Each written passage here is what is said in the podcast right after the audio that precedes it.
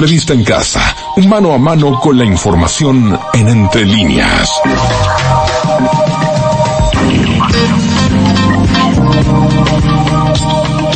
Y estamos con entrevistas, siempre es un gusto que los invitados vengan a estudios, sabemos que a veces por cuestiones de tiempo no se puede y las entrevistas son telefónicas, pero disfrutamos mucho más cuando nos vienen a visitar. En este caso vamos a estar hablando con la prosecretaria de Género y Diversidad del Partido Colorado, se llama Desiree Pagliarini. Eh, en realidad la contacté por un tema que va a surgir en la nota, pero, eh, pero por una situación puntual que tiene el Partido Colorado, pero que tiene que ver con un dirigente que, que ha tenido, eh, un dirigente de Canelones que está siendo investigado por violencia sexual y que ha renunciado a su partido, pero sigue dentro del CEN. De eso vamos a estar hablando un ratito, pero en la charla surgió que en realidad no habíamos hablado, y seguramente lo haremos con los demás partidos, todavía no habíamos invitado a nadie de los sectores de diversidad, de, género, eh, que, que, han ido creciendo en los partidos tradicionales, que también uno a veces eh, indirectamente en Uruguay se asoció más a la izquierda, cosa a veces extraña, porque la izquierda, dentro de la izquierda está el Partido Comunista y sabemos lo que el, el comunismo hace de la diversidad y el género, ¿no?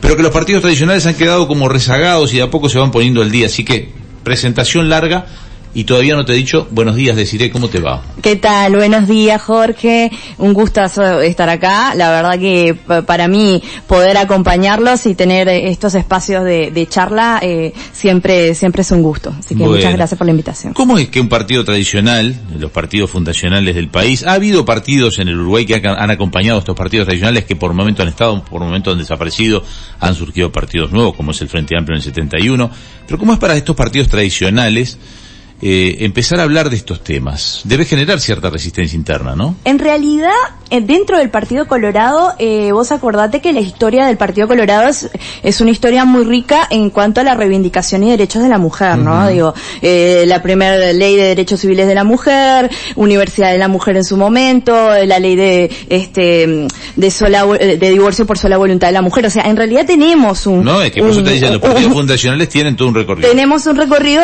bastante interesante interesante en temas de género y eso se ha mantenido en el tiempo. De hecho, esta prosecretaría no es nueva, es una prosecretaría que tiene 10 años, uh -huh. este, que en su momento fundaron otras compañeras que siguen estando activas dentro del Partido Colorado. Nosotros ahora hacemos un poco la renovación eh, generacional, pero digo, es una prosecretaría que, que tiene mucho trabajo previo, eh, que, que ha sido este, muy escuchada a muchos momentos también, asesora al CEN, por ejemplo, en temas de género y diversidad. Uh -huh. Antes sí teníamos una división, estaba la, la, una prosecretaría por diversidad por un lado y otra por, por género por otro.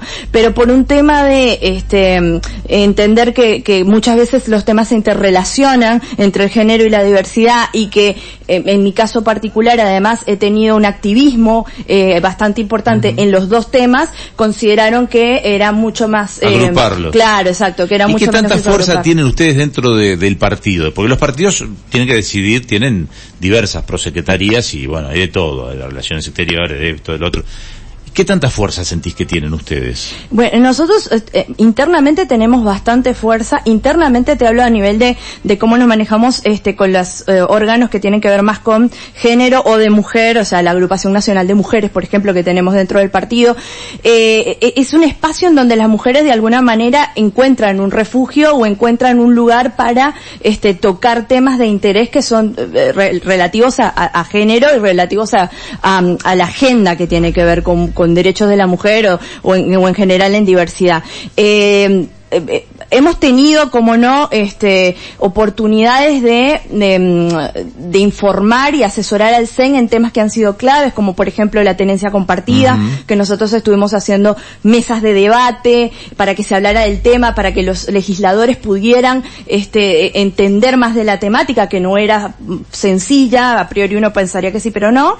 Y hemos sido escuchados, es, eh, eh, nos, nos tienen en consideración cuando, cuando viene alguna actividad, alguna cuestión que hace puntualmente a, a las eh, agenda de género, el CEN nos convoca, uh -huh. este, nos escucha, o sea que, que sí, tenemos un rol activo. ¿Hay resistencia? ¿Cómo sí, no? Siempre incluso, hay resistencia, in, in, pero bueno. Incluso al integrar el Partido Colorado, ¿ustedes mismas se notan distintas a, por ejemplo, algunas que integran eh, estas, estas, no sé si se llaman prosecretarías, pero los que están en diversidad eh, y género eh, de, de, la izquierda, porque por ejemplo, la Intendencia tiene una normativa interna que hay que escribir con lenguaje de género.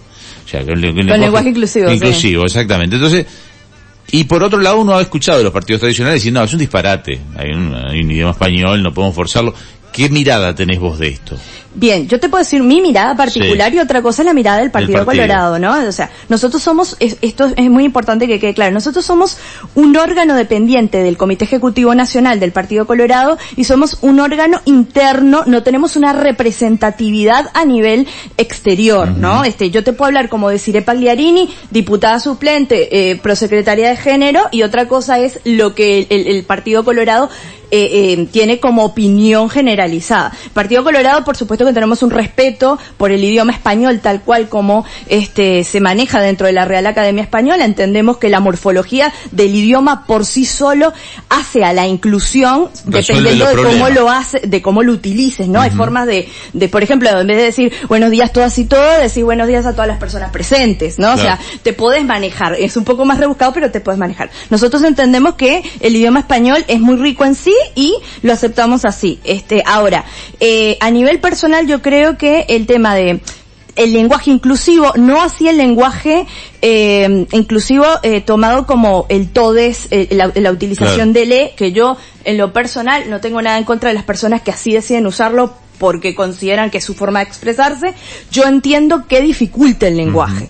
Yo entiendo que es- no es una forma, puede llegar a ser una reivindicación de determinados colectivos, eso lo puedo comprender, pero yo yo yo creo que lo por que momento hace puede es llegar a ser hasta una parodia, ¿no? Lo ha hecho la murga en el Uruguay, Es, está es haciendo una parodia. es difícil porque te cambia la morfología misma, entonces eh, eh, vos perdés el mensaje. Y porque es confuso, la gente empieza a prestar entender. atención a ver qué quiso decir y se quiso pierde en la fuerza y el impulso de lo que está Correcto. tratando Entonces de yo comentar. creo- No, y a veces se ponen palabras muy forzadas también, por, por poner la E dicen cosas que ya es un límite. Suena muy raro, Es claro, muy y- y, te- y desvía entender. la atención de donde tiene que ir, desvía- el concepto que quiere presentar el que Yo habla. creo que va por ahí, entonces yo no lo utilizo, exhorto a cuando hacemos cuestiones en equipo de trabajo que no se utilice, porque comprendo que no es la- lo más eficaz para transmitir mensajes. Además nosotros, como yo te decía Jorge, trabajamos mucho internamente para el partido. Nuestro trabajo es, nuestro trabajo es interno. Hacemos conversatorios, charlas, talleres, todo para, para asesorar al partido, para que el partido se involucre más en los temas de género y pueda ir estando a la vanguardia de la situación. Entonces, como nosotros trabajamos internamente, también utilizamos lenguaje y nos manejamos de forma de llegarle a la Sí, gente de sí, nuestro sí. partido, ¿no? O sea, si nuestro partido no se utiliza el lenguaje E o, o- o el lenguaje inclusivo, incluso no sexista, es un poco visto con recelo, nosotros obviamente nos adecuamos a esa situación, porque lo que queremos siempre es que llegue nuestro mensaje ¿Y final. qué, qué opinan este, ahí capaz que es una opinión personal tuya más que del partido, porque esto todavía, eh, el otro día se dio una discusión en comisión. Los protagonistas no tuvieron nada que ver con el Partido Colorado, porque en realidad fue Domenech y Gloria Rodríguez, pero se dio una discusión allí por el tema de eh, la paridad absoluta. Es decir, si hay un ministro hay una ministra, si hay un legislador hay una legisladora, si hay, o sea, igual, y entonces, eh, claro, estaba la postura de Domenech y dice, bueno, pero al final este, la gente no va a votar lo que quiere, sino va a votar lo que le dejan votar y, y por otro lado dije, se enojaron. ¿Qué opinión tenés?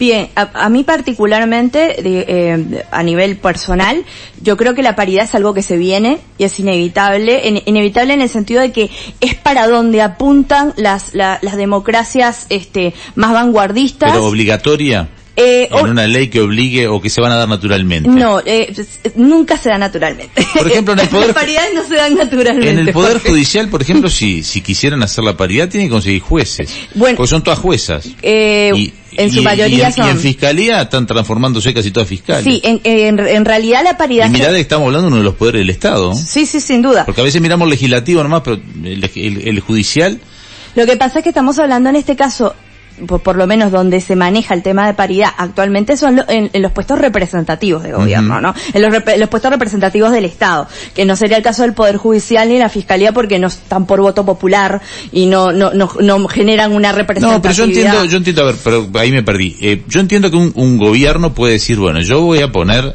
en mi gabinete, son 14 ministerios tenemos ahora porque agre- agregaron uno, ¿no? El 7 y siguiente. 7. Sí. Es una decisión del presidente. Ahora, en el legislativo, está el 2 por 1, digo que podrían ser dos mujeres y un hombre. O sea, no- nadie dice que es dos hombres Mm. Sí, y una correcto. mujer. uno y uno, no es como un poco forzado, no es como que me están forzando mi voto, porque a mí se, de repente eh, me ponen legisladores hombres, incluso pensé que no me gustan, que yo prefería dos mujeres y un hombre, pero no, no, no es como forzado. Bueno, claro, yo te hago el- el- la pregunta inversa. Cuando vos te dan una lista como la de hoy, ¿te forzan o no? Sí, pues son estas sábanas, sí, obviamente, la O gente sea, se vota por los dos primeros. Claro, primero no votas, no sabes ni quién es la mitad. Sí. de- o sea, está bien la gente que se, se ilustra y busca entender Sí, quiénes son todos los que están, me parece perfecto.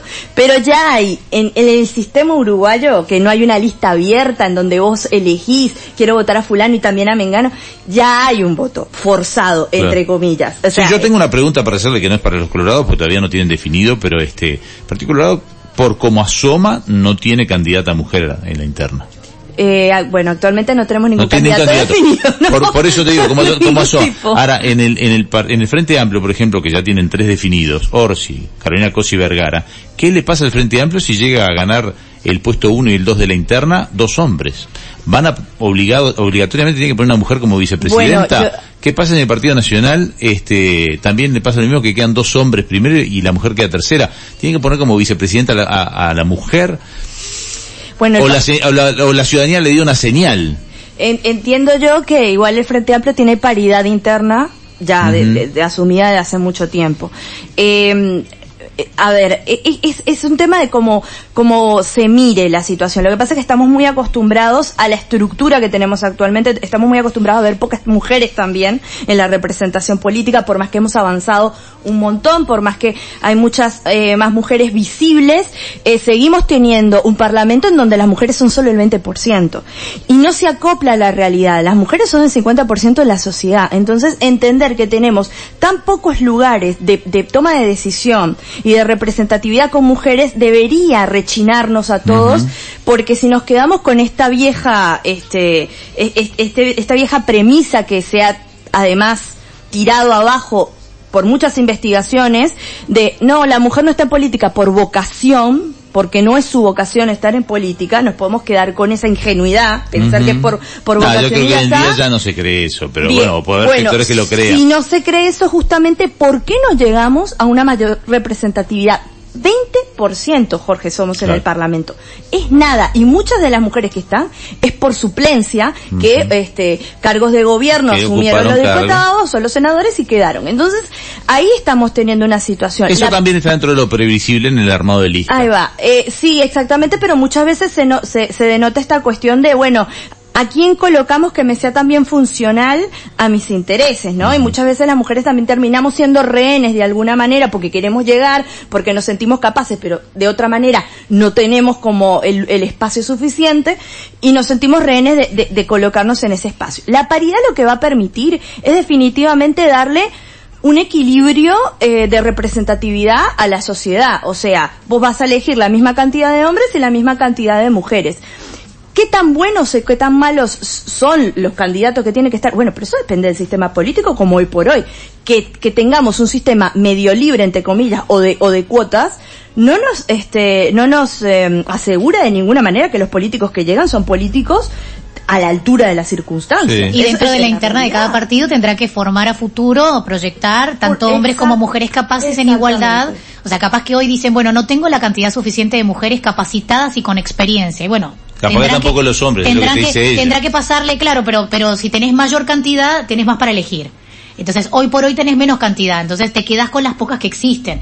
Seguramente esto también les obligue a proyectarse a futuro y decir, Eso. bueno, en futuras generaciones vamos a capacitar parejo y a empezar a, a tener números iguales y capacidades Exacto. iguales. Y yo lo que digo, le, le quería comentar a Jorge, que se me ha quedado en el tintero, es que él decía, bueno, capaz de forma natural, está demostrado en todo el mundo No que nadie lo da de manera natural. Ha tenido siempre que venir precedido de una ley. Y ha tenido que siempre, ¿por qué? Porque los, eh, los efectos culturales y las consecuencias culturales de trabajos culturales llevan años. Y lamentablemente la prueba está que en, en, la- en América Latina por lo menos, la participación de la mujer nos está llevando muchísimo más tiempo Sí. del que debería. Parece un avance llevado. rápido, pero es verdad que está Es demorando muy más. lento. Entonces, asumamos en definitiva porque el primer paso que yo creo que nadie se da cuenta porque lo tenemos muy incorporado no es por un tema de maldad ni ni, ni mala este ni, ni mala fe ni mala intención sino porque no, que siempre pensamos en bueno llegan determinadas personas por una cuota y, y, y llegan por ser mujer o por tal cosa y no llegan por la capacidad y en realidad no. Si vos tenés en tu equipo esas personas vos estás asumiendo de entrada que esa persona en realidad no está capacitada Sí. y yo no, no asumiría que en mi equipo Hablando- la gente no está capacitada. Hablando de este, de este desarrollo de lo que significa las paridades y las igualdades, hay un tema puntual que es la violencia, ¿no? La violencia que se está dando y que es real, ¿no? Y en el, el 90%, no sé, el porcentaje es altísimo, más del 90% es ejercida de hombres hacia mujeres. Imagino que es un tema muy sensible para vos. Quiero serte honesto que me sorprendió una noticia que leí en varios, con- varios colegas, estaba de vacaciones y la leí, que tiene que ver con un dirigente de Canelones que renunció a su lista, era de- del sector de Hackenbruch, allí ya le pidieron la renuncia, que es Eber Duque, pero que lo encontré eh, que todavía integra el, el Comité Ejecutivo Nacional del Partido Colorado. ¿Por qué no, no, no, no se tomó? Porque hoy en día uno está acostumbrado ya que cuando hay, él creo que tiene tobillera, este, tiene, invita- tiene el micrófono abierto, sí que, que después quiere venir a justificarse, porque a mí lo que te estamos preguntando es por un tema del partido, que me extrañó que el partido no resolviera sacarlo del Comité Ejecutivo Nacional. ¿Qué pasó allí? ¿Por qué se sale de su agrupación en Canelones y sigue integrando las máximas autoridades del partido? Lo que pasa es que eh, tengo entendido, Jorge, que en realidad Ever Duque se, se alejó por motus propio, o sea, Sí. no, no, ni siquiera esperó que, a que hubiera un pronunciamiento o una exhortación a retirarse. Él eh, automáticamente entiende este, que tiene esta situación en su ámbito este familiar y en su y en, la- en el ámbito de la Eso de su justicia. agrupación política. Y pero él se aleja igual del CEN, él, él no está yendo al CEN. Eh, no sé si pidió, esto sí realmente es Ah. no sé si pidió eh, la renuncia o pidió la licencia permanente, pero digo, ya no está concurriendo al partido y tampoco está haciendo militancia activa. Ah, porque en la, en lo que es la, la página, no sé qué tanto la actualizan, la página del Partido Colorado, figura todavía. Yo busqué allí y lo vi, lo encontré, está... Claro, porque figura, figuran todos los que están, los que de Como entrada. titular. Eh, eh, exactamente, por ejemplo, Adrián Peña mucho tiempo no pudo estar porque era ministro, eh, eh, o la compañera Escanelas tampoco está más porque tiene un cargo y siguen estando. Es como las, es- es- estas son las personas que fueron elegidas. Él se fue entonces. Él, él está alejado del Y el, partido. y el Partido Colorado lo, lo saca, si quisiera volver, ¿qué es, cómo, cómo, esto es lo que te quiero preguntar porque nos pasa con, como periodistas cuando leemos, porque ha habido varios casos de gente que se ha ido, después resulta inocente, Claro. de otros partidos, Mm. y no vuelven, o sea, hasta perdieron su banca, perdieron todo y uno dice, hasta se da una cierta injusticia. En este caso, él tiene un- una situación doméstica interna con un caso de violencia, que incluso leyendo Sí, Montevideo... está a nivel de la justicia. Claro, Sí, sí. a nivel de Montevideo Portal, este, incluso eh, los colegas este, hablan de, de riesgo para la víctima. Hizo una pericia que terminó que existía riesgo para la víctima. Esto eh, lo, lo publicó el Observador, lo confirmó Montevideo Portal. Yo lo estoy diciendo en Montevideo Portal en este caso, este, porque parece que además tuvo acercamiento y él no podía acercarse. Este, mm, en algún otro leí que tiene hasta Lo que una tristemente tobillera. suele ocurrir en casos de violencia, ¿no? Claro, entonces me pregunto, ¿qué, qué reacción o qué postura tiene el Partido Colorado con- cuando un dirigente hace esto? ¿Lo, lo echan? ¿Deberían haberlo echado? Va, ¿Debería pasar a la Comisión de Ética? ¿Está en la Comisión de Ética del Partido Colorado? Eh, yo entiendo que no está en la comisión de ética, pero porque te reitero, él tuvo eh, la deferencia de irse automáticamente, esto empieza a tramitarse en la justicia, entendiendo que bueno, tenía que darse ese alejamiento y no hubo este oportunidad de resolver a nivel Ah, bueno. eh, ta- Yo- yo la información de que la, se había la ido- justicia tiene que hacer su, eh, eh, su, su parte. Claro, no, la justicia es aparte. Yo te estaba preguntando del Partido Colorado. El- ¿Por qué no figura en ningún lado que se haya ido del Partido Colorado? Lo que pasa es que no figura cuando nadie se va del Partido Colorado. Me parece que no hay ninguna parte en la, en la página, por lo menos que yo sepa, en donde diga, bueno, fulana No lo persona se, se, se retiró Se retiró. del partido. Bueno, No, también está, no me que tampoco sé si está en el Comité Ejecutivo Carolina H, que ha tenido disputas internas, pero capaz que Carolina H sigue, estando, sí. Sigue, estando. activamente, este, eh, está en las sesiones. porque ya ha tenido disputas internas hasta Correcto, muy pero bueno, di- son disputas internas político. igual políticas, ¿no? y entonces podríamos decir que Ever Duque no es no es más integrante del Partido Colorado No sabría decirte si se desafilió. Realmente, capaz que esa, esa información y misma corresponde o no corresponde porque por ejemplo este eh, el caso de Gustavo Penades él, él se, fue del partido renunció al partido un tra- tradicional ya no está en el Correcto, partido sí, entonces los sí. partidos dicen bueno ya no es un problema mío no lo paso a la comisión de ética porque ya no está en el partido Pero ahí deben, deben dejar una carta escrita. Acá no tenés idea si ha dejado la carta. ¿Correspondería que se fuera del partido una persona que está investigada por la justicia por violencia? A ver, yo entiendo que eso es una, una, una cuestión, este, eh, de caso a caso, muy, muy personal, porque en este caso nosotros, a ver, la carta orgánica partidaria no especifica en ningún motivo, ni en este ni en ningún otro, las razones por la cual una persona tiene que desafiliarse del partido. O sea que es una cuestión muy amplia. La realidad es que también nosotros nos hemos ido adecuando a este, las circunstancias de, de, de, por ejemplo, te- tenemos todavía en, en trabajo un protocolo que no, no tenemos un protocolo de, de violencia directamente cuando una persona está acosada o violada o, o ha sido violentada de alguna manera dentro del Partido Colorado. Eso no, no, no, no- no lo tenemos en funcionamiento tenemos nuestro comité de ética, pero el comité de ética no eh, refiere tampoco a temas particularmente este, de violencia dentro de, de lo que es lo que vendría a ser la persona en su ámbito privado o a nivel Esto partidario. es un- una persona dependiente de él. Quiero creer Totalmente. que es del partido, además la persona, o, No- o era- no, no sa- sé, no sabés quién no, es. desconozco Eso no lo sabemos. desconozco queda, totalmente. Queda allí, me queda la duda porque si es una persona dependiente de él. Pero lo que digo es que en este en el caso particular de Verduque no tenemos absolutamente nada más para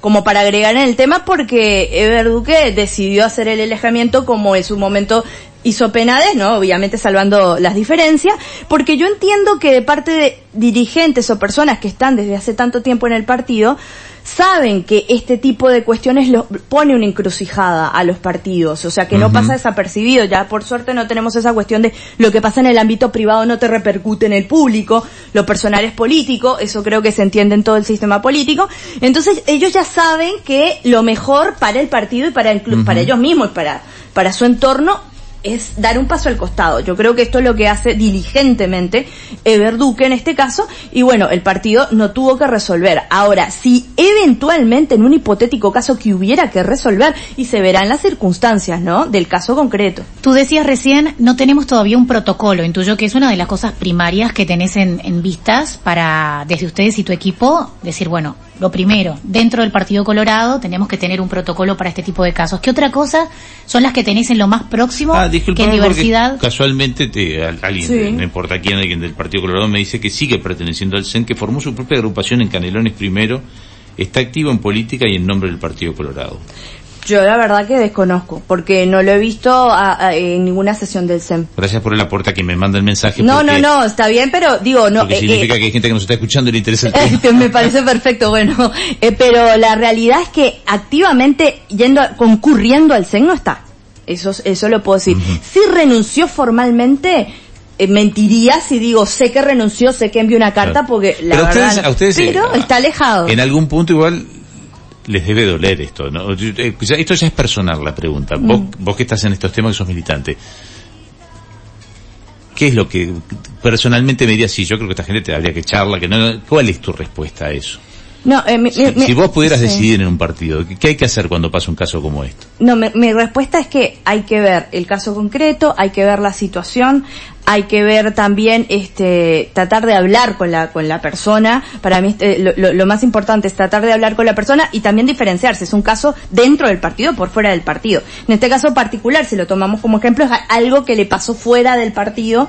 Por lo tanto, yo creo que lo más diligente es hablar con la persona, intentar que la persona misma resuelva su situación y no este eh, quede en suspenso dentro del partido por un tema de respeto partidario, de respeto a sus compañeros, de respeto a, la tradición partidaria, porque mal o bien, si bien la, justicia es la que tiene que resolver en última instancia, eh, creo que es mm, honroso para el partido que la persona dé un paso al costado y permita que la situación se resuelva antes de volver a formar parte del partido. Sí, claro, como ciudadano es la justicia lo que lo Además, resuelve. incluso yo lo haría, por ejemplo, si me pasara a mí, si yo tuviera un caso de violencia y a mí fuera la que me estuvieran culpando de algo, eh, yo misma diría, eh, ta, pa- para evitarle problemas al partido, para evitarle un daño al partido, mientras esto se resuelve yo me alejo, me alejo mientras tanto, porque yo entiendo que estas cuestiones tienen condena pública. ¿está? Que está bien que así sea también porque implica que la sociedad ya empieza a pensar en clave de que la persona es un todo, tanto en lo que se refiere a su vida personal como en su vida pública. Entonces, esto tiene cierta condena pública, tiene cierto rechazo público. Si yo entiendo eso y respeto a mi partido y quiero lo mejor para el partido, yo daría un paso al costado, por lo menos hasta que se resuelva. Si yo entiendo que soy inocente, que la justicia lo resuelva y daré mis explicaciones correspondientes finalmente en el partido. Pero yo creo que es un, ámbito en el que la persona tiene que ser muy consciente. En este caso puntual, reitero, creo que no hubo ni la oportunidad de llegar a esa situación porque él, entiendo, que hizo ese discernimiento, dijo, por el momento yo no, no voy a estar más en el SEM, voy a renunciar a la agrupación, doy un paso al costado y creo que se resuelve de esa manera más así. Las corté que Valeria te había hecho una pregunta, pero te traje por el mensaje que había llegado. No, está bien decirle, pero es que me importa mucho en, en, diversidad y género cuáles son las prioridades ahora, en qué se está actuando y qué se quiere lograr. En, ya se termina prácticamente el año en un pestañear y decir, bueno, cerramos 2023 y dentro del Partido Colorado en diversidad y género estamos abocados, abocados a lograr qué. Bueno, justamente estamos, eh, todo tiene que ver con todo. Este tema está muy sobre la mesa, el tema de eh, la violencia política, eh, que, que, es parte de, de, esto mismo, de, de, bueno, ver por qué las mujeres no llegan a los lugares que llegan, qué es lo que pasa en el medio. Y nosotros en la ley de violencia de género tenemos una, una parte dentro de, de, la, de la ley que repercute al tema de violencia política. Hemos estado intentando concientizar dentro del partido. Este año hicimos varios talleres este, a nivel territorial y uno eh, que fue eh, bastante importante eh, en, el, en el mes de la mujer, en marzo, en donde empezamos a tratar el tema de violencia política, porque justamente lo que queremos eventualmente es ver de qué manera elaboramos un protocolo, si también, se, si también tiene cabida o no un protocolo, porque eso también lo tenemos que manejar a nivel de dirigencia, ¿no? A ver qué tan el partido quiere, este, eh, encuentra esa salida o, le parece que puede ser por otro lado. Capaz que es agregar algunos temas en el comité de ética, no se sabe. O sea, es algo que estamos trabajando todavía, pero nos estamos abocando mucho a eso. Y después lo que también estamos haciendo es eh, ver cómo, cuál es, va a ser la agenda política a nivel general, este, eh, entre los partidos. Ahora se está haciendo, eh, se están haciendo ciclos de charla de la red de mujeres políticas, que es una red que ha venido trabajando en conjunto con todos los partidos y todos los temas, este, de género desde mm, hace 31 años. Y este año se hizo, se está haciendo un ciclo de charlas. Nosotros también estamos expectantes a ver qué sale de esa agenda, porque en definitiva nosotros eh, em, nos acoplamos o eh, vamos a la, a la mano de lo que es la agenda más general y más pública. Si, si el tema es paridad, bueno, daremos la discusión de paridad dentro del partido. Si el tema es violencia de género, violencia política, daremos la discusión y así vamos. ¿Diversidad? no, pero invitarla. Queda pendiente una invitación a futuro. Ah, bueno, porque, porque estamos, mira, si nos metemos en tema de diversidad, porque está todo el tema de los no binarios, los transgéneros, todo eso que que, que se, se, está, se está hablando hoy, que es lo, lo, lo nuevo para generaciones como la mía, pero no nos va a dar el tiempo. Estamos en las 9 y 39, nos queda deportes todavía, un gustazo, como siempre va a quedar la puerta abierta y la invitación ya dentro de un tiempo hablamos este, específicamente de esos temas. ¿Te parece? Encantada, muchísimas gracias por el espacio de nuevo y quedo totalmente a disposición para seguir charlando de estos temas. Muchísimas gracias. El tiempo en, radio, este, a veces parece que uno dice voy a tener una entrevista de 30 minutos y va, va a sobrar el tiempo, nunca sobra. ¿viste? Bueno, mejor que no sobre igual. Nunca ¿eh? sobra. Estuvo muy interesante. Muchas gracias por esta primera visita. Te estaremos convocando más adelante y ahí sí arrancamos ya con temas de que obviamente ameritaba la pregunta de Valeria, pero lo que no tenemos más es tiempo. Gracias por hoy. Gracias.